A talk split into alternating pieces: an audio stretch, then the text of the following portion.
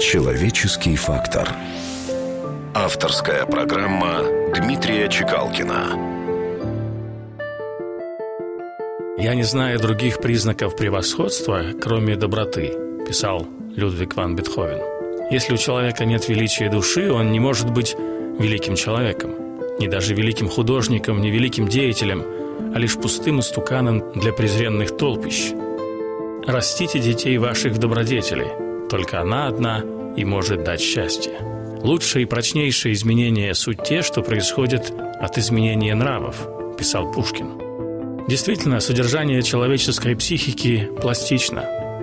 Сострадание, человеколюбие, доброта – вполне пробуждаемое чувство – Главное – задать правильные нравственные ориентиры в обществе, формировать соответствующий моральный климат. Ведь в обществе горбатых стройность является пороком. Поэтому создание правильных смыслов гораздо важнее накопления капитала. Конечно, деньги – это классная вещь, но интересно создавать что-то еще, кроме денег, что давало бы смысл. И этот смысл должен быть вечным. Кроме того, когда кто-то делится деньгами, то их количество у него убывает. От того, что вы поделитесь с кем-то радостью, добром, мудрыми мыслями, яркими эмоциями, их количество у вас не убудет. Так что не бойтесь дарить согревающих слов и доброе делать дела.